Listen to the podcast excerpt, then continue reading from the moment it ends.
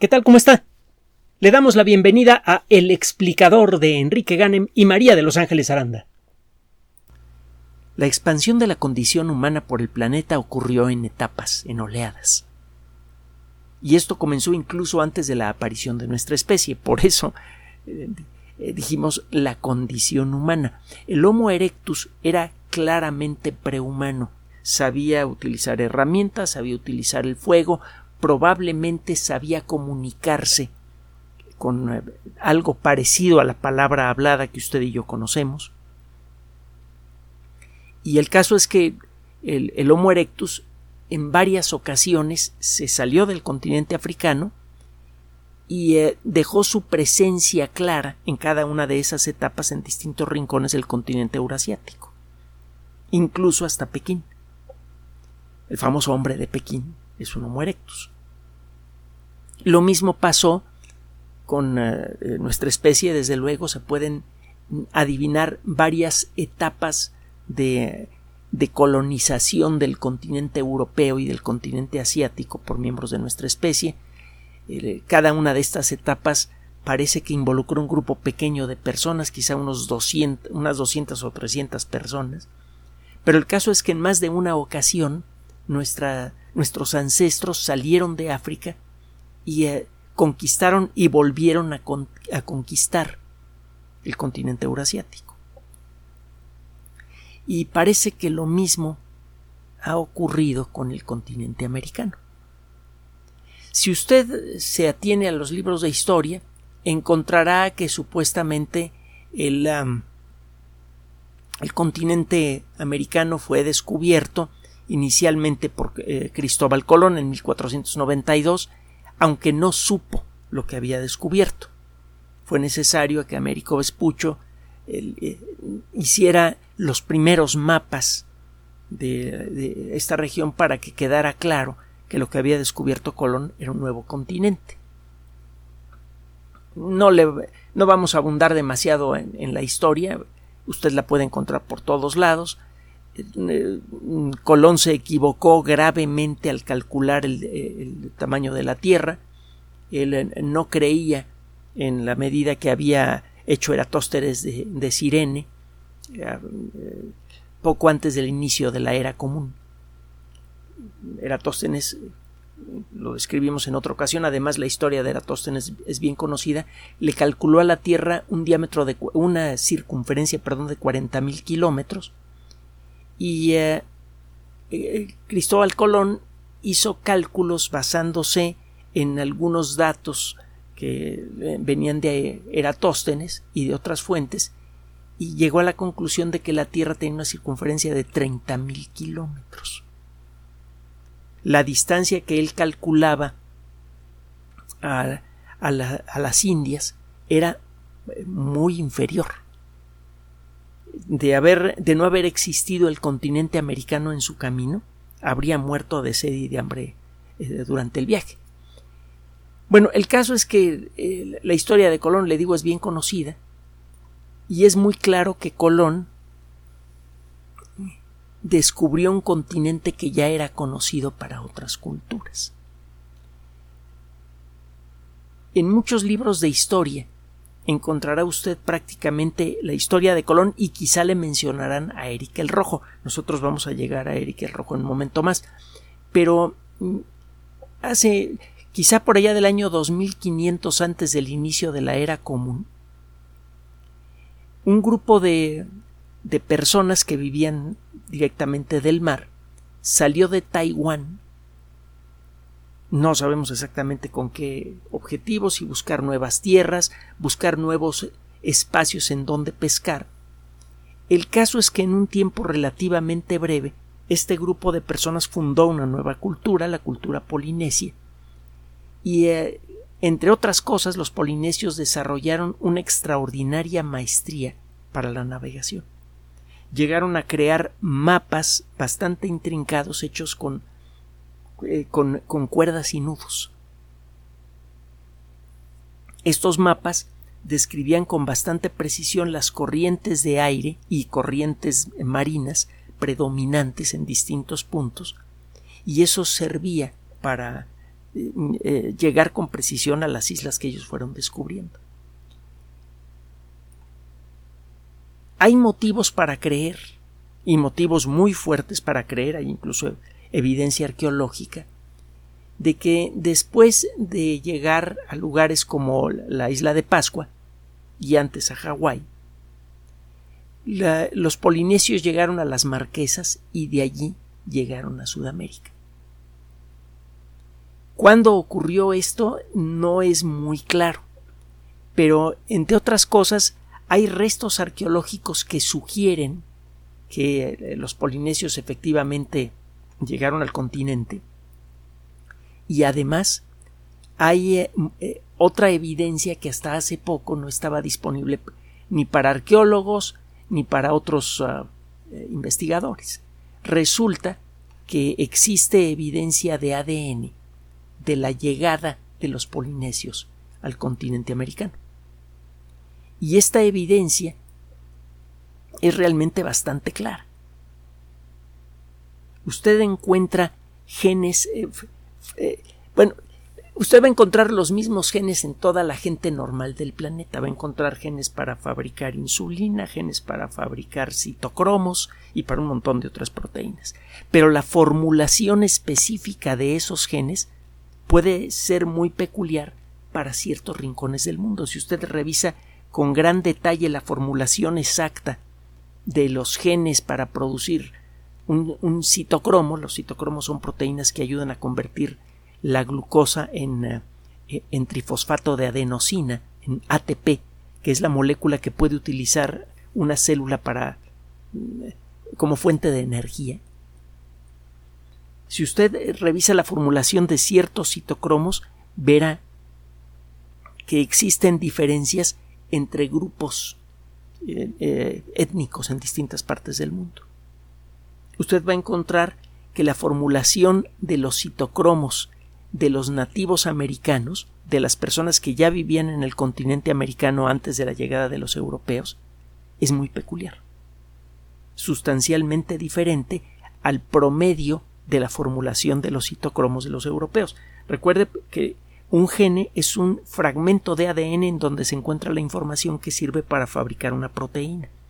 Esta información describe qué aminoácidos hay que encadenar uno detrás de otro para formar la proteína.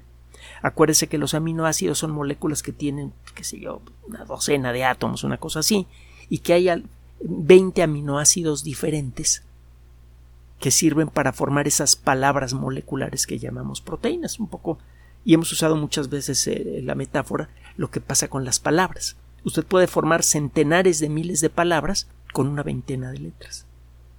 Y usted puede generar muchísimas proteínas diferentes, cada una de ellas con forma y función diferentes, utilizando 20 aminoácidos. Pues bien, si usted ve la fórmula de los citocromos de los ah, de las personas que vivían en el continente americano antes de la llegada de los, de los europeos, verá que existen ciertos se encadenan ciertos aminoácidos en una cierta secuencia en una parte del citocromo y si usted revisa la misma parte del citocromo de un europeo va a encontrar una formulación diferente. Ninguna de las dos es mejor que la otra. En ambos casos se producen citocromos que pueden realizar su función. Acuérdese que a una palabra le puede cambiar una letra y aún así mantiene su significado. Por ejemplo, polinesio le puede poner i latina o y y aún así se entiende lo que, eh, lo que dice la palabra. De manera metafórica pasa lo mismo, aunque en forma más complicada con las proteínas. A veces el cambiarle algunos aminoácidos, algunas letras moleculares a una proteína no cambian su significado, es decir, su funcionamiento. Y en otras ocasiones basta con un pequeño cambio para producir un cambio en el funcionamiento muy importante. Bueno, pues de manera natural, cuando tiene usted una población de una cierta especie en donde hay eh, eh, eh, mezcla continua de genes entre ellos, de manera natural, las mutaciones accidentales que son inevitables en estas regiones no importantes de una proteína se van acumulando y se van promediando. Cuando usted compara esas mutaciones en estas regiones no importantes de una proteína de gente que ha vivido en una cierta región con gente que ha vivido en otro lugar, va a encontrar pequeñas diferencias. Y esas diferencias son muy peculiares. Pues bien, existe ADN claramente proveniente del continente americano, de la gente nativa del continente americano, en el promedio de la población polinesia. Y eso no solamente lo puede ver usted en, eh, en la población actual, lo puede ver en los restos enterrados hace mucho tiempo de personas de, de, la civilización polinesia y de civilizaciones locales. Todavía no se ha podido hacer el, el estudio como uno quisiera, pero mm, es muy eh, eh, probable que se pueda establecer con precisión la, fecha en la que ocurrió esta mezcla genética simplemente revisando el ADN de restos arqueológicos de distintas fechas para ver si es posible establecer en qué momento aparece esa fórmula genética que es común a los polinesios y a la gente nativa del continente americano. Esta forma de arqueología habría sido completamente desconocida para los expertos en arqueología hace apenas una generación. Usted puede rastrear muchas de las migraciones humanas explorando el ADN. Entonces esa es, eh, es claro que hubo un segundo descubrimiento de América realizado por los polinesios, que es algo que se viene sospechando desde hace mucho tiempo, pero que no había sido posible confirmar hasta los estudios de ADN. En el año 1021, un grupo de navegantes eh, vikingos, nórdicos, eh, llegaron primero al, a, a un gran territorio que eh, pues, eh, se imaginarán no era un lugar exactamente muy cómodo para vivir, Groenlandia. Y eh, hay un personaje, Eric el Rojo, del que se habla mucho, va a encontrar usted historias de él, desde luego, en la Wikipedia y en otras enciclopedias. Eric el Rojo le vendió la idea a algunos de sus compatriotas de que ese lugar era muy, muy agradable le llamó la Tierra Verde. Eh, en la actualidad, el, término Tierra Verde en, en, el antiguo nórdico se ha convertido en Grönland y de ahí en Greenland, Tierra Verde. hay buenos motivos para creer, motivos arqueológicos sólidos, que en el año 986 de la era común, una lancha, un barquito pequeño, proveniente de, Groenlandia, de la colonia en Groenlandia fundada por Eric el Rojo, avistó la costa de Canadá. Tiempo después, por allá del año 2021, el hijo de Eric el Rojo, Leif, Leif Eric Son es el hijo de Eric. Eric Son. El término son en varios idiomas sajones, incluyendo el inglés, significa hijo. Seguramente ha oído hablar de Leif Erikson. Bueno, Leif, el hijo de Eric, Leif Erikson, estableció una colonia en Canadá, en Newfoundland. Y eh, todavía eh, se, se, adivinan varios eh, restos arqueológicos que fueron descubiertos en 1960, por cierto. Entonces, aquí existe una tercera instancia de descubrimiento del continente americano bien documentada. Existen otras instancias de descubrimiento del continente americano. Por allá del año 900 de la era común, los Inuit, un grupo eh, étnico muy peculiar que ahora encuentra usted principalmente en, Canadá y, muy al norte de los Estados Unidos, en la zona general de Alaska. y que también encuentra usted eh, en el extremo nororiental de Rusia. Bueno, los Inuit claramente viajaron de Siberia a Alaska en eh, pequeñas lanchas hechas con piel de animal. Eh, esta cultura ha vivido desde entonces, y lo sigue haciendo ahora, cazando focas y ballenas. Viven en iglús.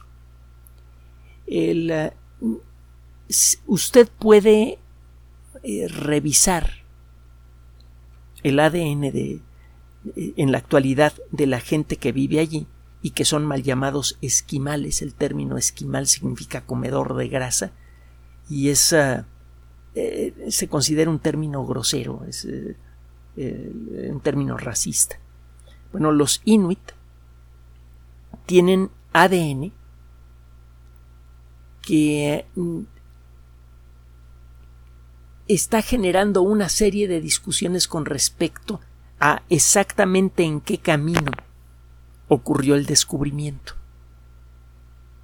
Al comparar el ADN de, los inuit actuales en el continente americano con grupos eh, de cultura similar en Rusia, queda claro, para algunos cuando menos, que primero los inuit aparecen en el continente americano Luego cruzaron el estrecho de Bering hacia Asia, se establecieron allí y luego regresaron al continente americano con una carga genética ligeramente diferente. Al revisar el ADN de, grupos actuales nativos que viven en esa región, eh, la evidencia obtenida de ellos sugiere que hubo un juego genético allí.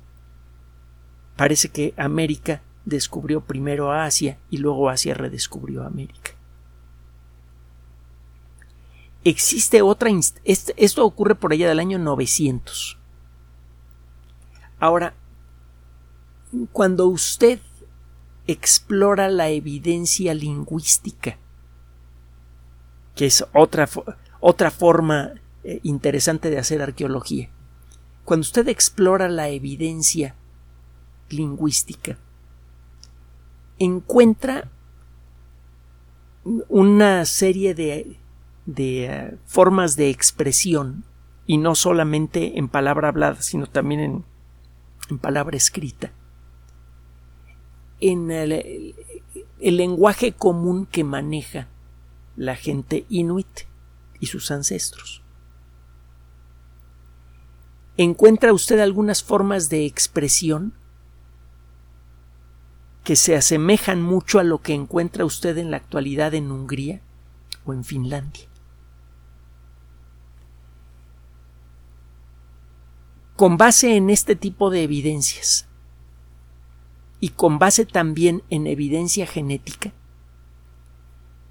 parece que además de la migración que le mencioné antes, por allá del año 900, hubo otra hace unos 4.000 o 4.500 años, es decir, más o menos cuando se construían las pirámides, desde Rusia hacia Alaska. Incluso se puede señalar a una cultura particular como la responsable de este, de, este otro caso de descubrimiento del continente americano, una cultura que se llama Na-Dene.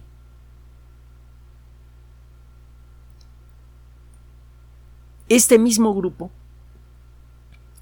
hace no menos de 5.000 años, quizá hace 10.000, realizó otra instancia de descubrimiento de América. Es decir, que a través del estrecho de Bering, el continente americano fue descubierto hasta el momento, cuando menos en tres ocasiones diferentes. Y como en los casos anteriores, este nuevo descubrimiento, esta nueva migración importante eh, de Asia hacia América deja evidencia cultural y deja evidencia genética. De hecho, la cultura nadene probablemente estuvo eh, viajando continuamente al continente americano por oleadas a lo largo de 5.000 años. en distintos momentos, algunos pequeños grupos tomaban sus lanchas, cruzaban el estrecho de Bering y se quedaban a vivir en el continente americano. Y en cada una de estas instancias dejaban nuevos rastros culturales y antes de eso dejaban eh, eh, rastros genéticos. A veces no dejaron los rastros culturales, pero los rastros genéticos son bastante claros. Hasta el momento llevamos seis instancias, algunas de ellas extendidas como esta última, de descubrimiento de América. La primera no sabemos exactamente cuándo ocurrió, cuando llegaron por primera vez miembros de nuestra especie a este continente. Es interesante ver que el Homo erectus llegó sin mucho problema hasta lo que ahora es ah, eh, China, pero nunca pudo cruzar el estrecho de Bering. Aparentemente el Homo erectus no tenía mucha habilidad para fabricar herramientas avanzadas. Por ejemplo, parece que no sabía fabricar lanchas. Pero nuestra especie sí. En algún momento, algunos de los primeros miembros de nuestra especie cruzaron el estrecho de Bering. Muy probablemente esto ocurrió no por lancha, sino por tierra. La región actual del estrecho de Bering es poco profunda. El mar allí es poco profundo y representa un problema eh, para eh, los submarinos militares. El pasar por el estrecho de Bering expone a estos submarinos porque no pueden viajar a, la, profundidad máxima. La mayoría de los submarinos militares eh, pueden eh, alcanzar una profundidad quizá de unos 400 metros, dependiendo del submarino en cuestión y dependiendo también de la densidad y temperatura del agua. Si el agua es más salada y más densa, eh, los submarinos no pueden viajar a una profundidad tan alta como en agua menos densa y más tibia. La presión que ejerce una masa de agua muy fría y muy densa, muy cargada con sal, a una cierta profundidad es mayor que el agua eh, más tibia. Bueno, el, punto es que un submarino normalmente viaja a una profundidad de varios centenares de metros, un submarino militar. Pero cuando llega a la zona del estrecho de Bering, tiene que ascender casi hasta la superficie para poder pasar por allí. El mar es poco profundo. Durante las glaciaciones, y en los últimos dos y medio millones de años han ocurrido alrededor de 20, más de 20 glaciaciones, una buena parte del agua que normalmente está en el mar queda atrapada en forma de hielo en los continentes, llegan a, formar masas de kilómetros de espesor. Toda esa agua que ya no está en el mar eh, se queda en el continente y el nivel del mar disminuye mucho. Los cálculos indican que el estrecho de Bering queda expuesto queda expuesto un, puente de tierra entre Asia y el continente americano en las glaciaciones. Y esto, repito, ha ocurrido más de una veintena de veces en los últimos dos y medio millones de años. Hasta el momento la evidencia arqueológica sugiere que nuestra especie cruzó el estrecho de Bering apenas en la última glaciación en la última de las 21 o 22, no, no, me acuerdo exactamente cuántas se tienen identificadas en los últimos dos y medio millones de años. Entonces la llegada de nuestros ancestros más antiguos a este continente es eh, geológicamente reciente. Pero el caso es que hay buenos motivos para creer que nuestra especie llegó a este continente por medio por eh, la vía del estrecho de Bering apenas en la última glaciación. Hay muchos factores genéticos y culturales muy peculiares. Si usted compara la composición genética promedio de, mm, eh, por ejemplo, los Sioux, los Iroquois, que los encuentra usted más al norte, los mayas, que ya saben dónde, en dónde existieron, los quechua y otros grupos eh, eh, identificables en la actualidad y que han mantenido mucho aislamiento con respecto a, a, otras culturas como los Yanomami, usted va a encontrar que tienen muchas coincidencias genéticas. Y hay otro detalle muy interesante. Para los expertos, si usted compara los lenguajes que hablan estas culturas, que en algunos casos eh, los encuentra usted eh, en la frontera con Canadá, por ejemplo, los, los Iroquois, y otras culturas que encuentra usted ya muy, muy al sur en el continente, en, América del Sur, por ejemplo, los Yanomami, usted va a encontrar muchas estructuras lingüísticas similares. Los idiomas van evolucionando al igual que los genes.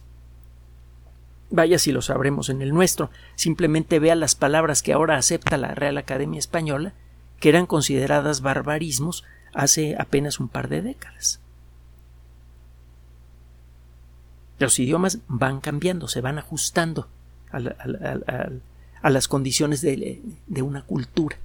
Y si tiene usted dos grupos diferentes que hablan el mismo idioma, cada grupo evoluciona en una dirección diferente. Las formas de expresión del castellano aquí en México son muy eh, del promedio de México son muy diferentes a las del promedio de España.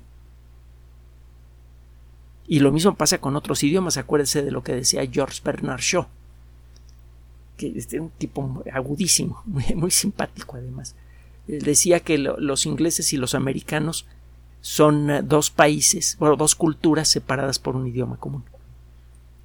Los idiomas van evolucionando y van cambiando sus formas de expresión al punto de que ciertas palabras pueden tener un significado muy diferente. Hay palabras eh, aquí en México que son se consideran agresivas y groseras, que en España son normales y viceversa. Y lo mismo pasa en el continente americano, aunque en menor grado. Pues bien, si usted compara los eh, lenguajes hablados por estos grupos los lenguajes originales sin, sin la, hibridización que ocurrió después con la conquista, verá que tienen muchas estructuras en común.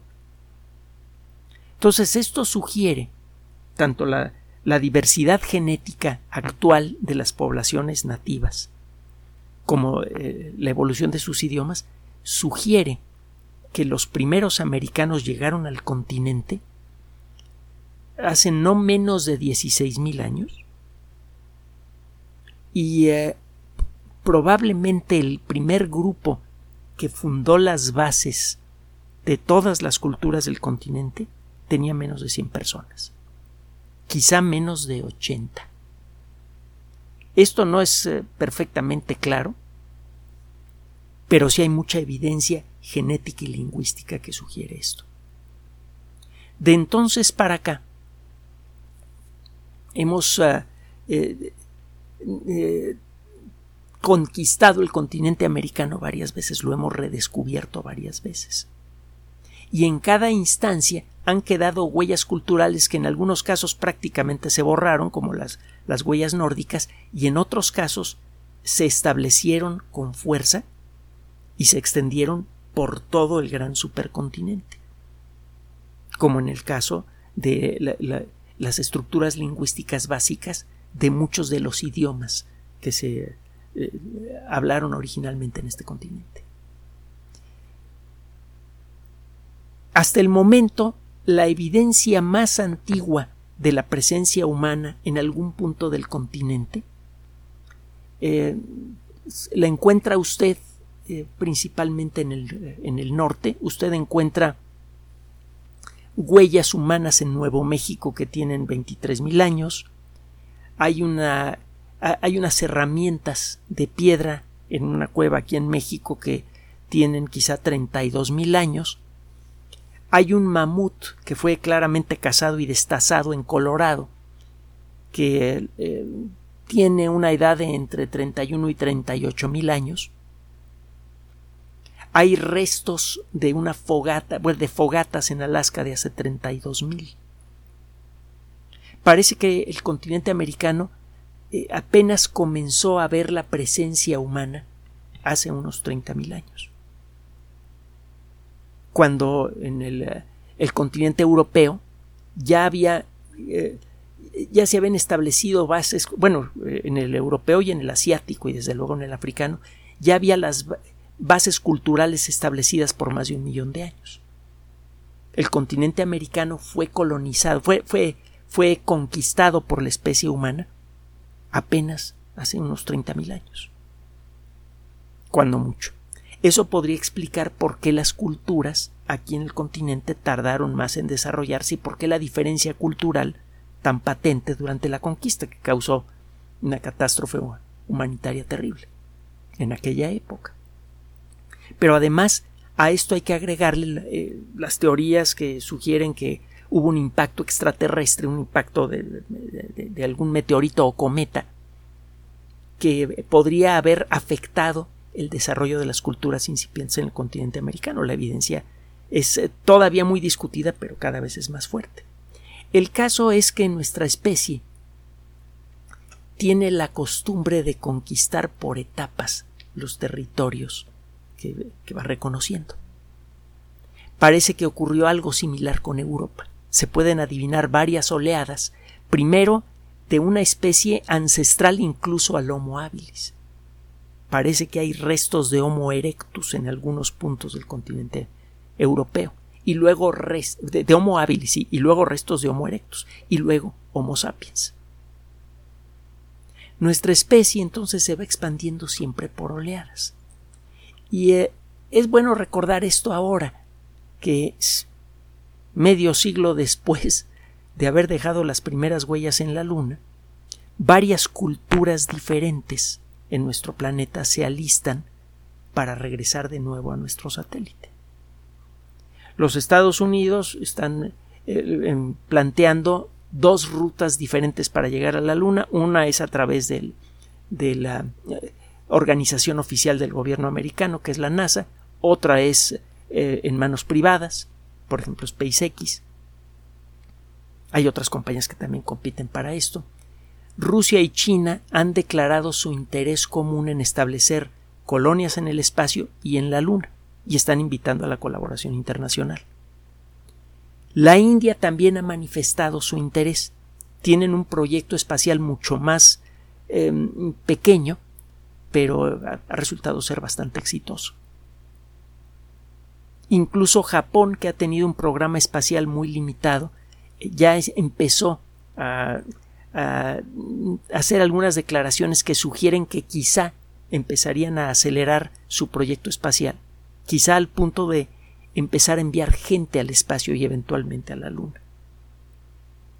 Ahora que estamos recordando cómo fue el descubrimiento de América, el descubrimiento y el redescubrimiento del continente americano, cómo por etapas fuimos ocupando este gran territorio, eh, conviene que pensemos que es muy probable que acabemos repitiendo este proceso en el espacio. No sabemos cuántas veces vamos a tener que intentar la colonización de la Luna antes de que esto ocurra. Y lo mismo pasará con Marte. Cuando este, cuando Marte esté, esté realmente en manos humanas, los siguientes territorios naturales serán los planetas interiores, Mercurio y Venus. Sabemos cómo cambiarle la atmósfera a Venus, es un esfuerzo extraordinariamente costoso y largo, pero es factible luego seguirán los satélites de los grandes planetas exteriores, y más adelante, cuando nos acabemos con todos los territorios sólidos del sistema solar, la siguiente frontera que quedará por explorar, que será la última, será el espacio interestelar.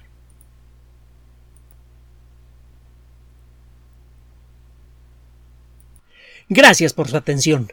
Además de nuestro sitio electrónico www.alexplicador.net, por sugerencia suya tenemos abierto un espacio en Patreon, el explicador Enrique Ganem, y en PayPal, el explicador patrocinio por los que gracias a su apoyo sostenemos este espacio. Puede usted descargar gratuitamente estos audios en formato MP3 en Spotify y en iTunes como El Explicador sitio oficial y en SoundCloud como El Explicador y con formato de video en YouTube en El Explicador sitio oficial. Recuerde nuestras redes sociales de siempre, Twitter Enrique-Ganem y en Facebook Enrique Ganem sitio oficial, El Explicador y los grupos que usted ya conoce. Finalmente, El Explicador siempre somos María de Los Ángeles Aranda y Enrique Ganem. Gracias.